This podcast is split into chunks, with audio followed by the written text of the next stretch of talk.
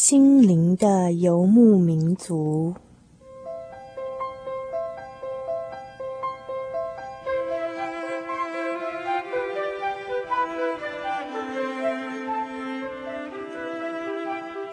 在这个谁都不管谁的后现代社会里，每一个人的心灵都是游牧民族。成长的过程就是寻找的过程。每一颗漂泊的心灵，其实都在寻找生命的绿洲。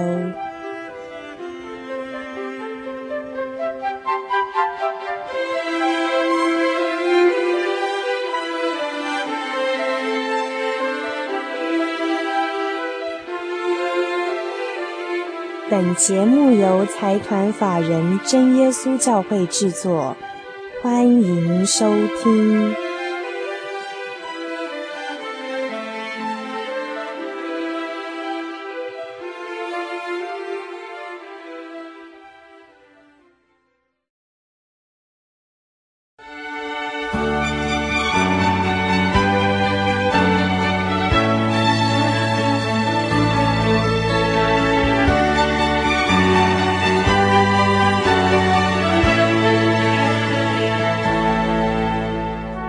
各位听众朋友们，大家晚安！很高兴今天晚上又回到我们心灵的游牧民族的节目了，我是主凡。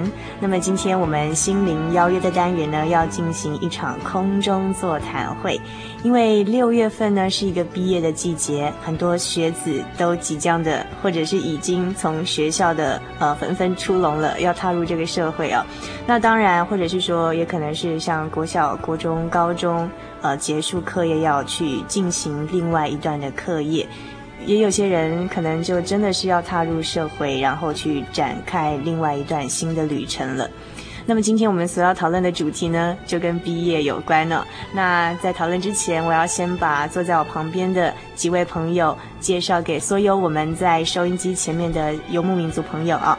那么在我旁边有三位哦，第一位是璇璇，那么他是我们的幕后的一位工作同仁。各位听众朋友们，大家好，我是璇璇，我又出现了。好，那另外我要介绍一位今年呢，他自己本身也是一位毕业生，那就是姚君颖，他今年即将要从大学毕业了，然后要去当兵，所以我们今天邀访他来跟我们谈谈毕业生的一个心情。各位听众朋友，大家好，我是君颖，我今年就要毕业了。好，那么接下来也是一位呃即将结束大四课业的一位嗯大学生哦，就是江彩玲。大家好，我是彩玲，很高兴今天有机会来到这里。好，我要在这边先报告一下，因为今天邀访的三位来宾其实一直呃对我们这个节目都很关心哦。那璇璇是我们呃幕后的工作同仁，就不用讲了。那么彩玲跟军颖呢，他们其实平常都很关心我们的节目，而且，呃，而且他们在大四的时候曾经就是也投注了不少的时间呢，譬如说提供我们一些节目的意见。那么在我们节目的制作过程中，也担任义工的工作。那么今天会特别邀访这两位我们幕后的义工到麦克风前面跟大家在空中见面哦，主要是因为除了今天的主题是要谈毕业之外，那他们当然就快离开了。所以特地把他们邀请来，跟我们大家分享他们自己本身的故事以及心情。今天大家都很用心哦，把他们自己的毕业纪念册都给带来了。那么我们现在先大家分享一下毕业纪念册里面所看到的东西吧。我们讲我们看到了彼此的什么东西呢？我觉得啊，这种小从小学到国中啊，尤其是小学跟国中这种照片，跟现在比起来真的差很多。嗯哼，觉得小学跟国中有点挫。你哪有差很多？我们觉得你国小跟现在看起来真是一模一样，完全没有变。可是我觉得我变帅了。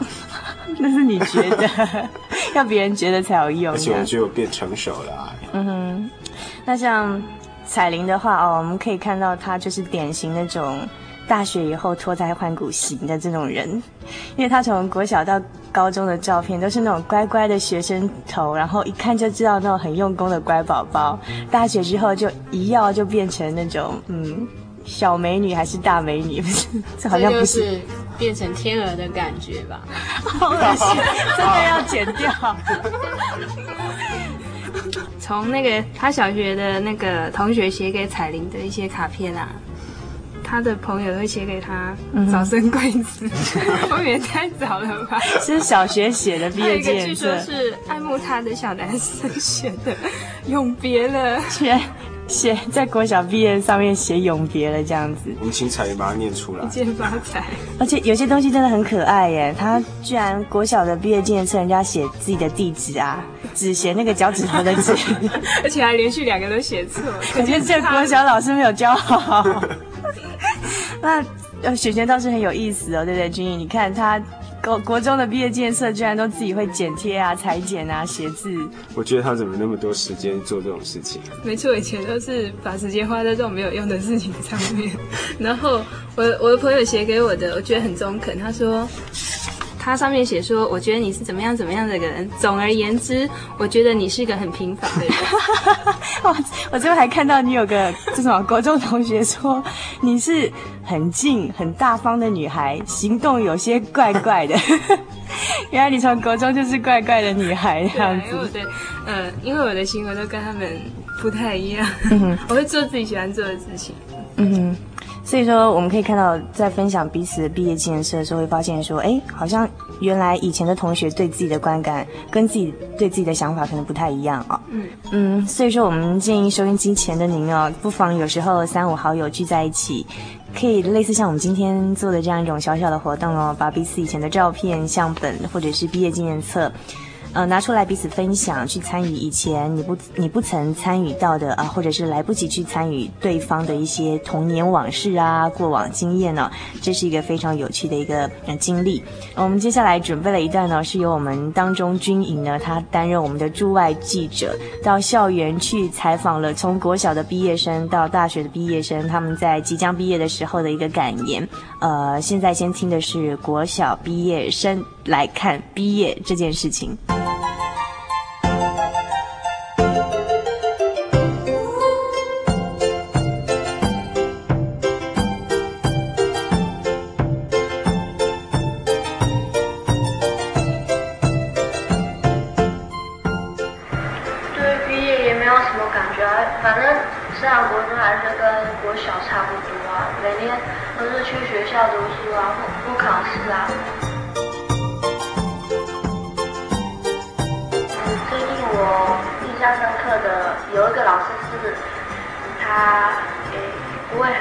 而且而且也不常打人，对人很好。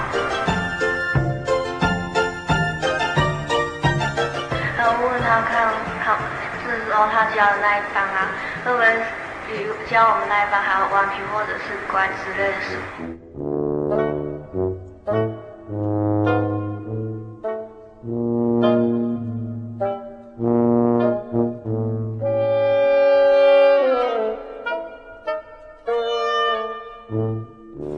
好，那么刚才我们听到这一段街头采访呢，是一个呃，是两个国小生啊、哦，国小的毕业生谈他们对毕业的这种感觉。可是我们发现说，好像国小毕业生对毕业这样的事情并没有特别深刻的感觉哦，你觉得呢？像我觉得我在国小的时候，对于毕业，我只觉得我想赶快离开。嗯哼，我觉得我在那边过得并不好。感觉有点树敌太多的感觉。那你国小就已经会开始要逃避现实的这样子。嗯。可是我们刚刚到听到了，呃，有一点很有意思的就是对老师的印象。那刚刚有一个小朋友提到说，他觉得有个好老师哈，就是啊不打人啊，而且不会考试哈，好像那好像国小就已经有考试的压力。讲到这个老师啊，那我就想到说五六年级的班导师他。在上课中，大概有三分之二的时间都在教呃，在精神训话。那他精神训话内容就是察言观色。那时候觉得很无聊，可是现在回想起来，觉得说真的对我的人际关系，然后再应退进应对进退 这一方面，真的很有很大的帮助。所以说，其实国小的老师可能是哎人格教养的那种很重要的关键期，嗯、对不对？对，我我觉得刚才听彩玲讲啊，我自己的经验也是这样子。好，其实今天可能我们军营哦很辛苦的从外面去啊、呃、采访的从国小到大学毕业的学生，他们毕业的一个感言。那事实上，我觉得其实收音机前面的听众朋友们不妨轻松一下，听听这些别人的经验哦，就回想一下自己哎国小的时候、国中的时候、高中的时候、毕业的时候那样一个心情，我就不再让自己回到一颗同志的心情去想一想，我们诶当初是怎么走过来的。那么接下来呢，同样是一段街头采访，采访到的是国中生哦。今年要国中毕业的学生啊，他们谈到在毕业这个时候要讲的话。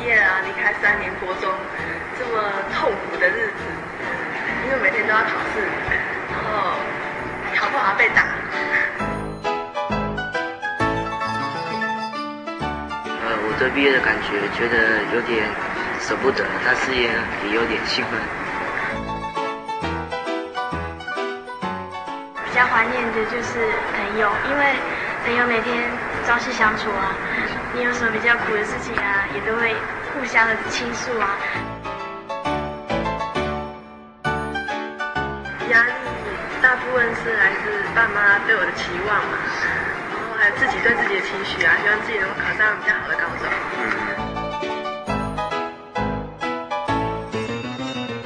觉得自己付出多少就得到多少，所以不不会很去在乎它。剩下这几天就好好用功了，因为等考上再去一趟，我想还是来得及。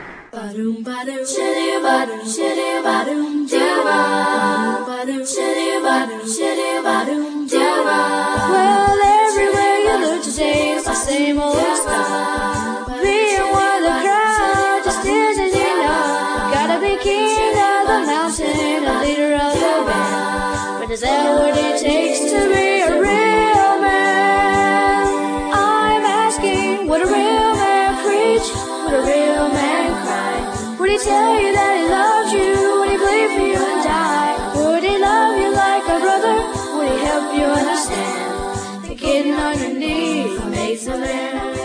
嗯，好，我们刚才所听到的，呃，这个国中生哦，提到他毕业的一个感想，好像都比较偏向于考试啊、升学的压力，还有对呃将来的惶恐哈、哦，好像这样子。讲到考试的压力啊，就会想到说自己在国二的时候，虽然是在 A 段班，可是成绩一直赶不上人家，而且怎么考都赢不了别人。那我记得在。那时候美术课啊，刚教国画，然后就刚好有这个机会代表学校参加美术比赛，然后得了呃省赛的优选。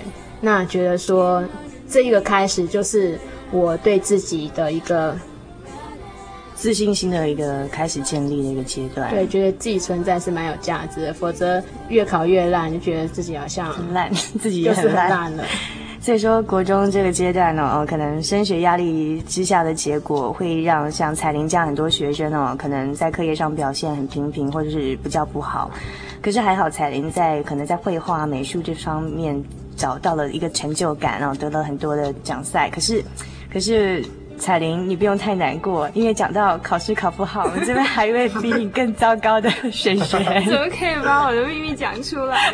那你自己说。不过我的情况跟彩玲有点像，我也是国中的时候在分配到所谓什么 A 段班啊，嗯，可是我的竞争对手只有一个，就是我们两个互相竞争谁是最后一名，好可怜啊。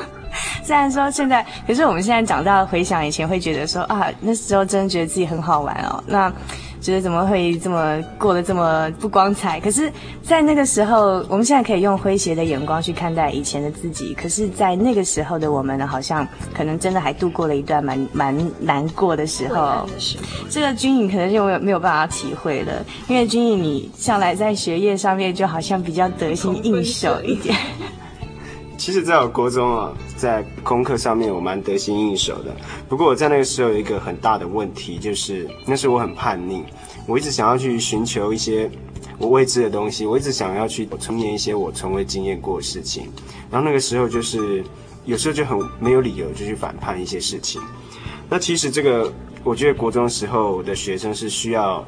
老师、师长、家长去引导、辅导，嗯，嗯，可是因为在这种升学主义的制度之下，这方面都缺乏了，就让我们的学生失去了很多东西。嗯，就像我那个时候也是因为这样，所以我做了很多很不好的事情。嗯，虽然让我开了很多眼界，可是真的很多事情、很多坏事，啊、呃，我都学会了。那所以现在开始会忏悔了。对啊，不过感谢主啦，我觉得那时候因为。有一个信仰在我身上，而且，啊、呃，我觉得啊、呃，这个信仰也给我一些约束啊，让我不会走得太偏，啊、呃，以至于说啊、呃，走了误入歧途之类的东西。我觉得我还是在一个一个规范里面。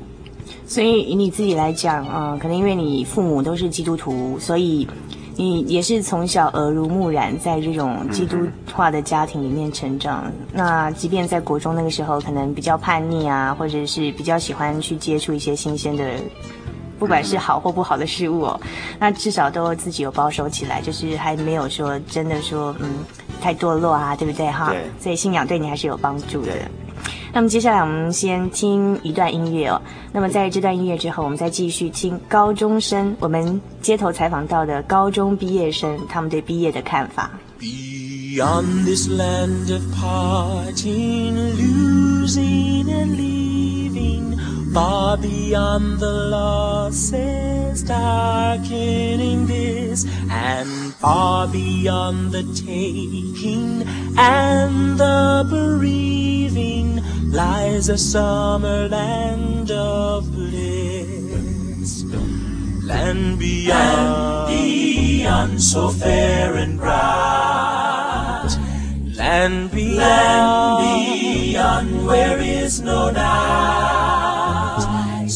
Summer, Summerland, God is His light. Oh, happy Summerland of bliss.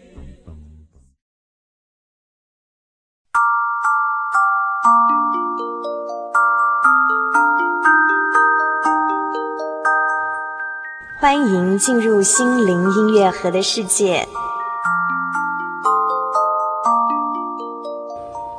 人若赚得全世界，赔上自己的生命，有什么益处呢？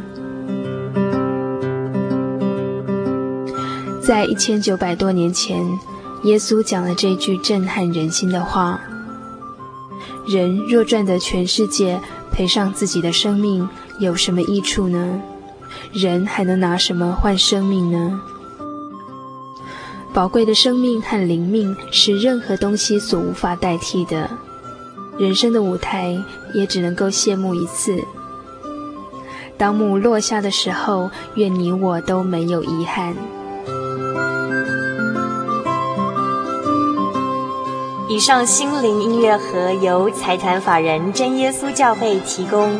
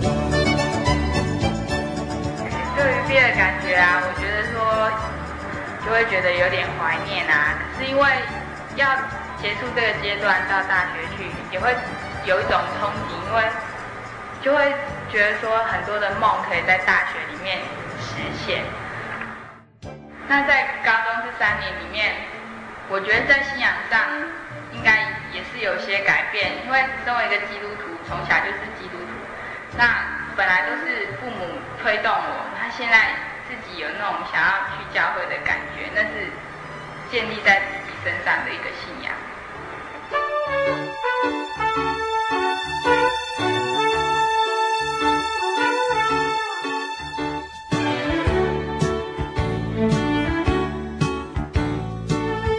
各位听众朋友们大家晚安。您现在收听的是《心灵的游牧民族》节目，我是主凡。我们现在进行的是《心灵邀约》的单元。那么，我们今天讨论的主题是关于毕业这样的一个主题。那么，刚才我们听到这个采访的高中生呢，好像呃，我听到了两点。第一点是呢，他对大学好像存有很高深的幻想啊，对不对？讲到对大学的幻想啊，就突然想到说，以前老师那时候在高三勉励我们的。嗯，那时候冬天嘛，被窝暖暖的，大学就远远的，当女工就静静的。女工？什么叫静静的？是什么？静静，安静的静，就是很近，靠近的近。哦，意思就是说，你如果被窝暖暖都睡在被窝里面，你就会考不上大学。这样。可是我没有睡在被窝里面，结果真的就去当女工了。结果做了十三天女工，就去重考大学。很幸运的就是一年后考上大学了。嗯。反正基本上你也是劳动阶层，以前曾经被下放过去劳改，不是啊？也也是曾经去劳动过就对了哈。嗯嗯，我会想到我高中的时候，我觉得高中三年是我人生当中一个很重要的阶段。呃，因为认识主耶稣，然后觉得是。觉得他是我生命中一个很可靠的朋友。嗯哼，嗯，我这样讲可能对有些人来讲有点抽象哦，因为像信仰这样的东西啊，可能嗯看不到摸不到。嗯，对。那么怎么会觉得说这样一个信仰里面的神是一个很可靠的朋友呢？我觉得要亲身体验哎，嗯，因为其实，在高中以前的阶段，也不觉得说信仰对自己有什么重要的。可是当你真正实际去接触的时候，你会感觉到很温暖。那个时候是得到圣灵，然后让自己的生命有所改变。嗯哼，因为圣经中神应许要给人圣灵嘛。然后我觉得那时候得到圣灵的感觉就是，呃，很奇怪哦，口里面会讲出听不懂的所谓灵言啊。嗯哼，然后自从那个时刻开始，以前看圣经都看不懂，跨我觉得很枯燥，觉得是一种很深奥的经典。可是这。可是有了圣灵以后，再看圣经是越读越有滋味，嗯，其实很奇妙的一种。可不可以讲具体一点？因为你刚刚讲说受圣灵嘛，就是说，那你接受圣灵那时候的感觉是怎么样？因为我想这个经历不是说所有的人都会有的。嗯哼，那时候的感觉就是有一种有一种暖流从头上灌下来。嗯哼。嗯，然后接着口里面就讲出自己也听不懂的灵言，那心里的感受呢？心里的感受是很平安的，非常非常平安，嗯、好像小孩子在妈妈怀抱里面这样子。嗯、另外一个就是会感受到，我那时候最印象最深刻的是眼泪不自觉的一直流出来，不是你自己要哭的哦，我觉得是一种，我觉得是一种好像感觉自己的罪被赦免，然后。这种欣喜的感动，重生的感动，所以那种流泪并不是一种痛苦或悲伤，而是一种很高兴、很喜乐。当你祷告起来的时候，你会觉得说你的生命展开新的一页。就像上个礼拜曾经璇璇点播给我们的一首歌曲哦，每早晨都是新的，好像可能在那个时候对你来说，每次祷告完都感觉像是一个重新开始的一个感觉，对，对？这是高中以前。在国中的阶段所从来没有的感受。嗯哼哼嗯，那么君颖呢？呃，其实我从小就是接受宗教教育，那可是一直到高中的时候，我就到了教会的高呃中级班去上课。那我觉得在那个时段呢，我自己也很用心的去看圣经、读圣经，然后也啊、呃、时常去跟教会的老师讨论圣经。然后我觉得在那个阶段当中，我得到很多圣经上面的知识。我更了解了这个信仰，啊，我以前对这个信仰的疑惑呢，我在那个时候也很多都得到解答，就让我更肯定了这个信仰。嗯，所以说像刚才我们听到一个街头采访，今年要毕业的一个高中生呢，他提到高中是他信仰的一个再确认的阶段哦，因为在高中这个时候，可能已经人格发展了到一段的程度，然后开始会思考一些诶跟自己切身有关的周遭的人的一些问题，所以君也是在那个时候再重新去认定你自己的信仰。啊，是的，更认识这个信仰。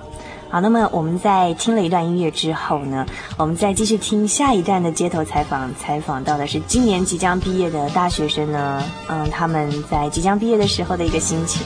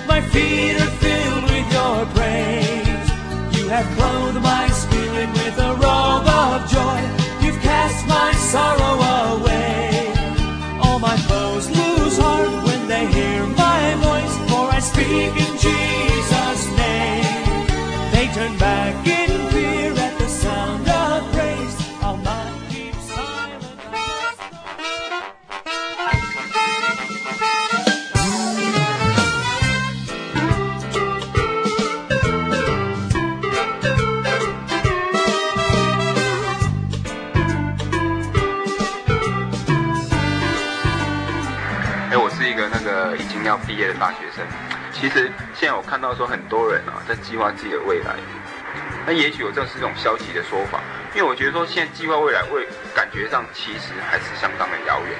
那也不是说我们就是永远保持这种态度，因为我觉得说这个未来的计划其实岁数如棋啊，未来真的是掺掺入了很多的变数，我们没有能力去掌握这样的那个，所以我觉得说一切还是顺其自然，好，把握住自己的那个原则，这样就够了。好，那以后出到社会会找什么工作很难讲，也许你今天学四年的东西，到了社会上完全都推翻。如果你有这个学习能力，那一切从头，那都很很容易，很容易办得起来。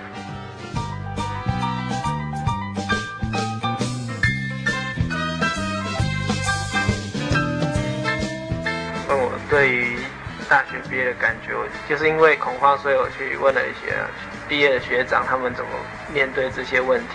后来得到他们的答案之后啊，我反而比较比较释怀了，就不会觉得那么的恐怖恐慌。那另外一方面，我还蛮怀念大学这种很自由这种生活啊，那不像一般国中生、高中生。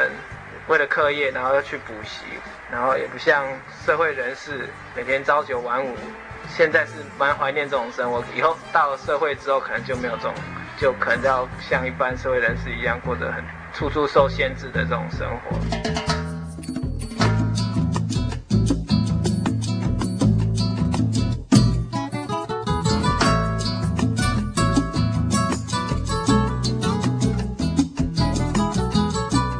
您现在收听的是《心灵的游牧民族》节目，我是主凡。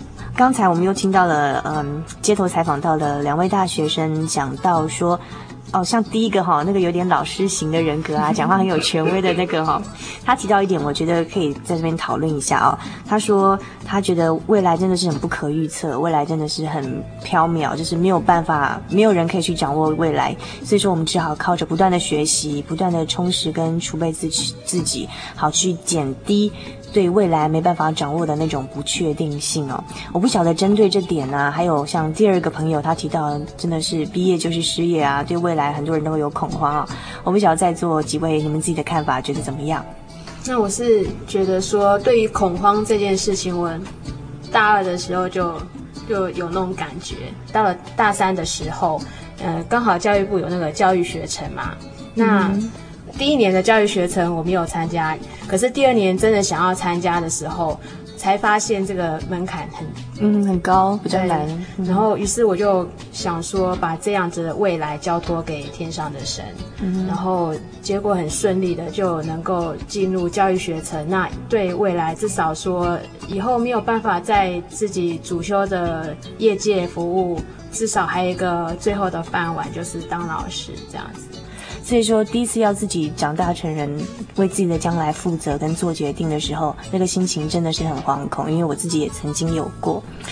那刚才彩玲也提到说，他是那个时候，我相信也是在祷告中哦，交托给神。只是说他刚才比较轻描淡写的讲过去了。另外，想问一下军营哦，那你自己在大学时候有没有什么印象深刻的安排？这样子？我想大学就是好好的，真的就是好好充实自己。让自己更有实力，然后给自己的附加价值更多。那在你以后面对这个就业市场，或者你以后面对未来前途啊，你会有更多的筹码。嗯。那我觉得在大学生活里面还有一还有一个重要一环，就是当时我也有参加社团，可是我大学生活最主要参加的是团契，还有教会的工作。那我参与了很多。那我觉得都有它好处啊，那都得到很多。不过他们还是有一些有一些差别啊，像社团啊，我觉得它那是一种因为兴趣理念而而凝聚在一起的，然后大家都是为了工作而工作，因为这这样的事情才发展出友谊来。那这个友谊的深厚呢，就影响到你得到帮助的多寡。嗯哼。可是我觉得在团契啊，不论你加入时间多长或是多短。那只要你进来，他们就把你看成弟兄姐妹一般，就好像一家人，嗯啊，不会因为你的年资或者是资历怎么样啊，大家对你的爱心关心都是一样的。嗯，你刚刚在描述的时候，却有点触动了我的心弦呢，因为团契可能是一个跟外面社团或是一般的一些团体不太一样的地方，在于说，可能它是一视同仁的，就是说大家都认为应该要彼此爱心相待。甚至是你是比较弱、比较弱的，弱对比较弱的一方，可能得到的关爱却更多，对不对？那是一种很温暖的感觉。嗯哼，我们刚刚提到的是从校园的毕业。那么在人生之中也有很多的毕业，不管是你从这个工作跳槽到另外一个工作，也是从以前的那个工作毕业了啊，对不对？嗯。然后我退休了，也是从工作这样的一个社会大学毕业了。那么在人生呢，这整个过程也是一个学习的过程哦。在你整个人生要结束的时候，也算是一个人生的毕业典礼啊。那么，在人生的毕业典礼的下一站要往哪里去，也是我们可以思考的一个问题。那么，在我们今天这个空中座谈会结束之前哦，可不可以请我们三位呃幕后的工作同仁跟我们大家分享呃简短的一句你自己想跟我们所有在空中的游牧民族朋友分享的一句话？我想跟大家一起分享的是圣经上的一句话，在以赛亚书里面讲到。得力在乎平静安稳，这句话是我大学里面碰到很多困难或是很多心情不安的时候的一个鼓励力量的来源。唯有在平静安稳、情绪被安抚的时候，你的理智才能够去好好面对你的思想和面对你的问题，然后才能好好的去解决，勇敢的去面对。那么君颖呢？啊，我觉得啊。每一段毕业，你都会发现啊，你身边的人来来往往，有些人就这样离开了，有些人就这样不见了。所以我觉得人生啊，人生每个阶段啊，甚至说毕业啊，就是一个一种不断的离开以及不断的孤单，那你会真的会有一点害怕。嗯。可是我觉得啊，唯一不改变就是耶稣。嗯。哦，你会发现耶稣不改变，他永远不改变。那不管你什么时候，几年之后，只要你愿意亲近他，你跪下来。你向他祷告，嗯，他都在你身边，他都永远陪伴在你身边。所以啊，主耶稣是永远不会跟我们举行毕业典礼的。我就想到一首歌，我可以唱吗？可以啊，当然非常欢迎哦。世界全是我还有耶稣，父母离世我还有耶稣。朋友离弃，我还有耶稣，我不灰心，我心平安。嗯，这首歌词各位再讲一下给我们听？世界全失，我还有耶稣；父母离世，我还有耶稣；朋友离弃，我还有耶稣，我不灰心，我心平安。好吧，那最后我们就把这首歌的歌词送给我们所有在空中的朋友们。非常谢谢今天三位。来宾到我们节目当中，谢谢，拜拜。你抢了我的话，平安，平安。心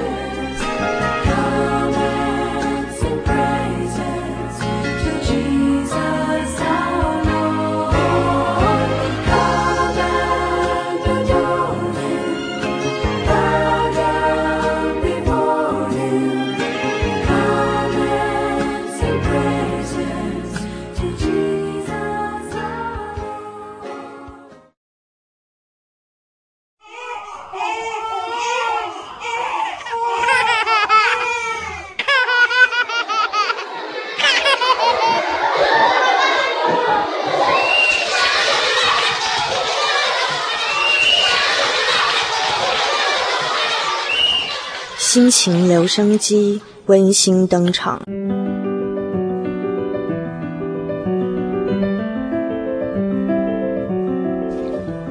眷恋，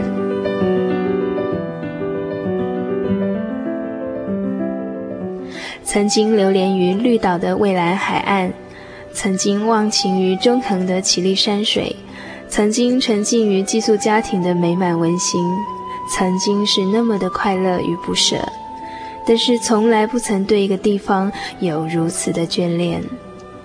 在这个地方，我是那么用力的挥洒青春，是那么用心的去爱。在这个地方，我付出最大的心力与最好的时光。在这个地方，一草一木，一砖一瓦，一撇一笑，都充满着感情。我想，我离不开它。下着小雨的午夜。室友们都睡了，我独自一个人坐在书桌前，看着桌上的年历。唉，再过一个星期就是毕业考了，这个日子终究还是来了。我无力改变，只好勉强自己接受事实，然而却也虚弱了自己，虽然桌子上仍有一堆该 K 的书，但是那些都已经不重要了。随着毕业考结束的钟声响起，我的大学生涯也画下了休止符。交回写得满满的考卷，却没有以往得意兴奋的心情。步出教学大楼，突然感到一阵寒意。我不自觉地拉紧衣领，想着五月中旬的下午不该是阴冷飘雨的天气啊，或许是要与我一同哀悼离别吧。不知道要去哪里，只是茫然不自觉地走在行政大楼前的广场。突然间，我停住了，呆望着广场那一端的校门，无声地伫立在广场中央。当我回神的时候，已经是十分钟以后的事了。或许这是因为不忍心离开，或许是为了多感受一点校园的气息吧。环顾四周。有点悲伤，有点无奈，更多的是不舍。于是我当下做了一个决定，我要再回去逛一逛校园，拾回更多的回忆，关于我的学校，关于我的大学生活。眷恋，听友小影。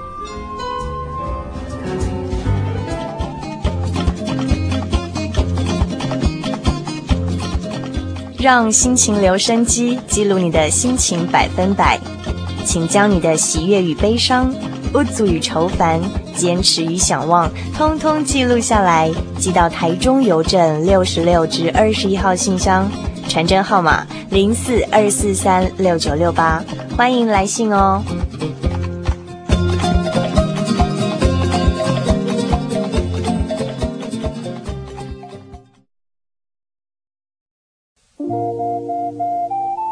街上曾经看过这样的招牌“真耶稣教会”吗？也许您很想，但是却不好意思进来看看。其实我们真的非常欢迎您。下次当您再路过真耶稣教会时，欢迎您进来与我们同享神的恩典。真耶稣教会，台中邮政六十六至二十一信箱，欢迎来信，愿您平安。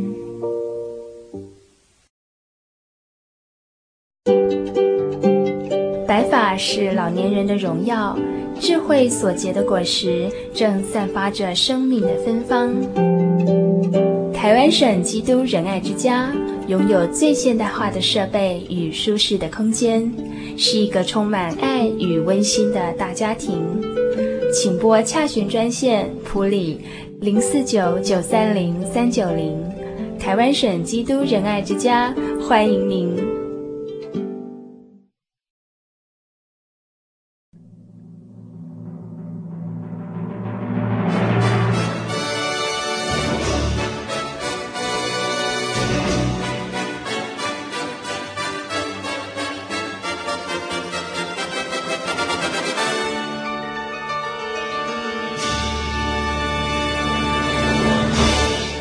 听众朋友们，大家好，我是小黎。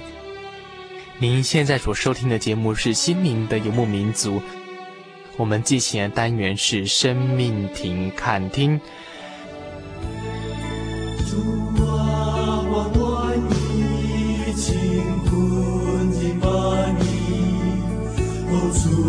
我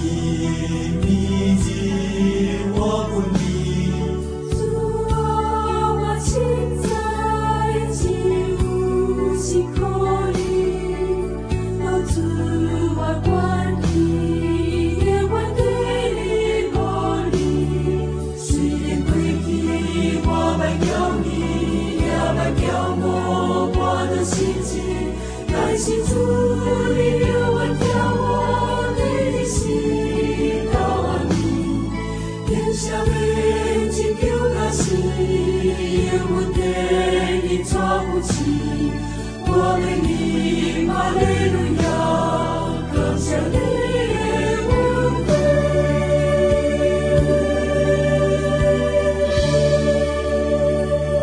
继续跟诸位听众朋友们分享呢，耶稣所讲的比喻。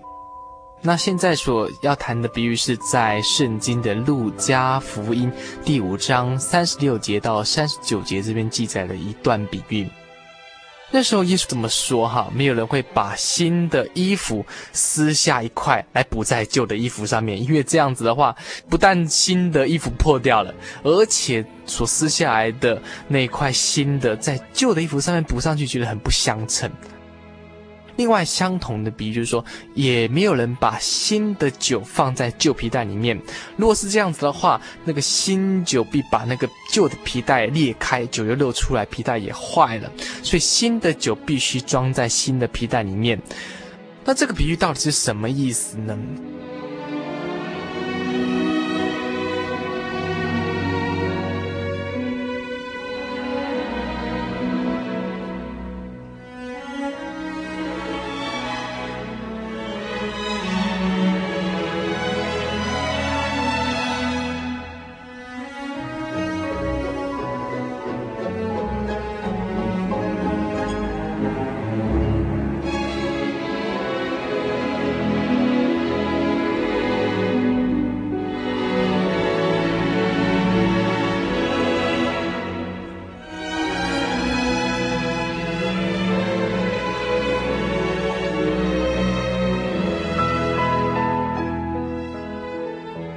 我们想想看看，如果说我们今天他的旧的衣服贴了新的布哈，不但它的色泽不统一之外，而且新的布料当时都是用的都是天然的布料哈，它还没有经过缩水，所以说一旦它缩水之后会把旧的衣服扯坏哈，那不但把旧的扯坏，而且新的衣服也被剪掉，那不是觉得很可惜吗？那相同的新酒跟旧皮带是什么意思？就是因为巴勒斯坦他们用的都是用一个山羊皮做的一个酒袋，那酒袋它都外面漆着沥青哈、电玛嘎哈，把它漆起来，呃，然后将酒倒在这个袋子里面，袋口把它封起来。新的酒它要发酵。它会释放出大量的二氧化碳和空气。新的袋子因为它的弹性比较好，所以说它能够承受这样子的膨胀力。可是旧的袋就不行了，所以难怪耶稣会说：如果说你把新的酒放在旧的袋子里面了，这个释放出的这个气体的膨胀力会让旧的袋子承受不了啊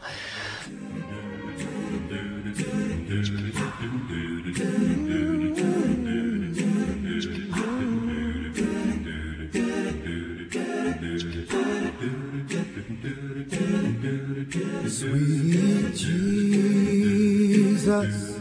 sweet Jesus, you're the lily of the valley, you're the bright and morning star. Sweet Jesus, sweet Jesus, you're the God of my salvation.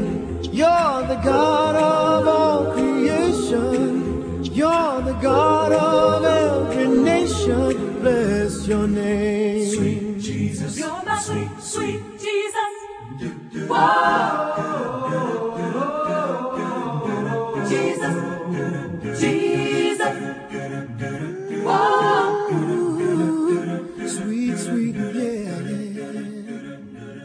今天旧的衣服，新的布，这个比喻哈，我们今天把这个比喻，把它比喻成说这个外在的变化。主耶稣要我们说，我们要变化的不只是只有外在的变化啊，他内心内心的改变。神的道理就好像新的酒，还有神的道理就好像新的布一样，他给我们一个很新的改变，让我们产生一个新的讯息，让我们发现哎，自己有一些不足的地方。可是我们的个性呢？我们本身的这个人外在的人呢，就好像新的酒袋哈，或者新的衣服一样，你要给它改变。你不能只用旧的东西去承接新的东西，你必须要将自己彻底的改变，用新的事物来承接新的讯息。这就是这个比喻的一个重点了哈。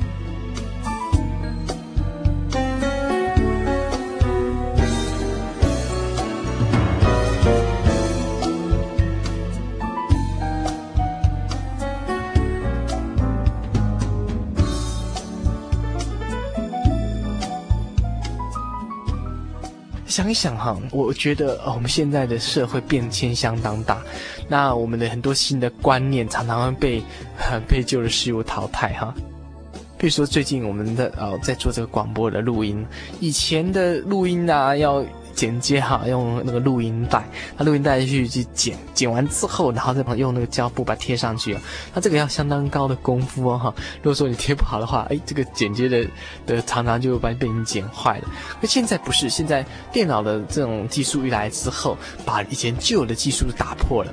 我们现在用电脑剪接，比如说小黎哈，常常啊讲话会突嘴哈，那这个时候电脑剪接，哎，剪之后呢，哎，剪得天衣无缝啊，这是呵呵呃没。办法哈，科技的进步啊，这个时候我们继续用旧的工具的话，你还是浪费很多时间。但是我们必须不得不接受新的工具来临，新的科技的来临。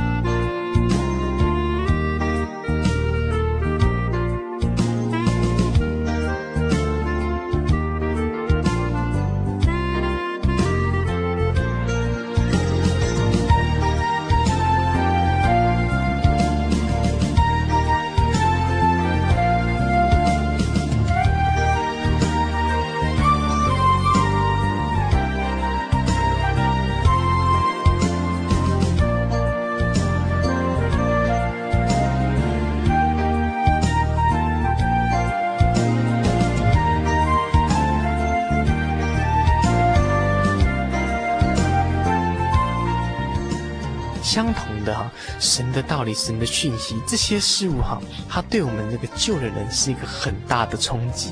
这时候我们必须有时候放开心里，有时候敞开自己的心胸，将这个整个人人而改变下来。这个时候你才有这样子变的契机啊！要不然，如果说你只是一味的好好觉得嗯这个道理不错，很好很好，你本身并没有彻底的改变的时候，到时候这个道理的膨胀力会让我们心里很难承受。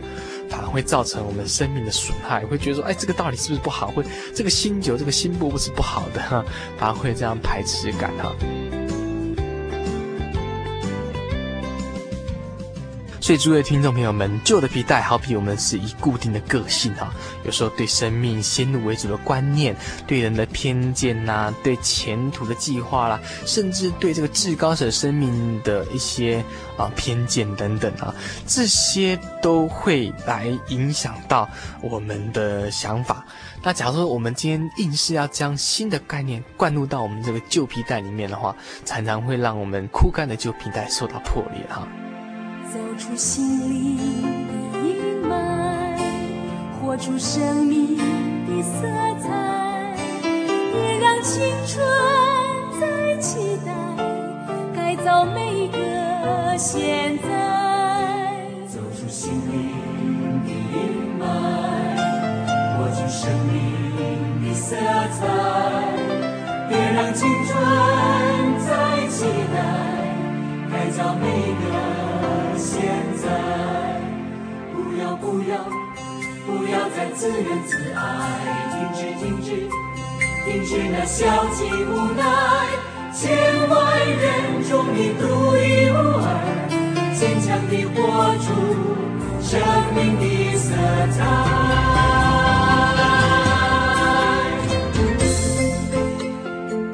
所以说，今天的好的讯息进入到我们里面之后。一股力量在我们内心里面发动，这一切都要变成新的。它重整我们的脑细胞啦，让我们心思意念都受到极大的改变，释放出我们的记忆，然后重新校正我们的价值观跟人生的看法，跟人生的目标，以及你对那个事业的看法哈。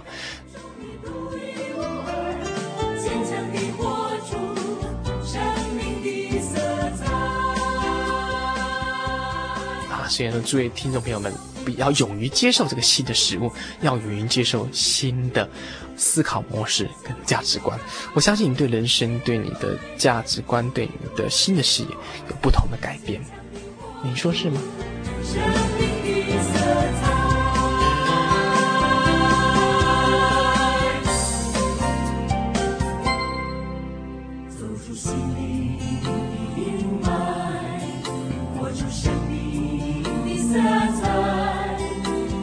活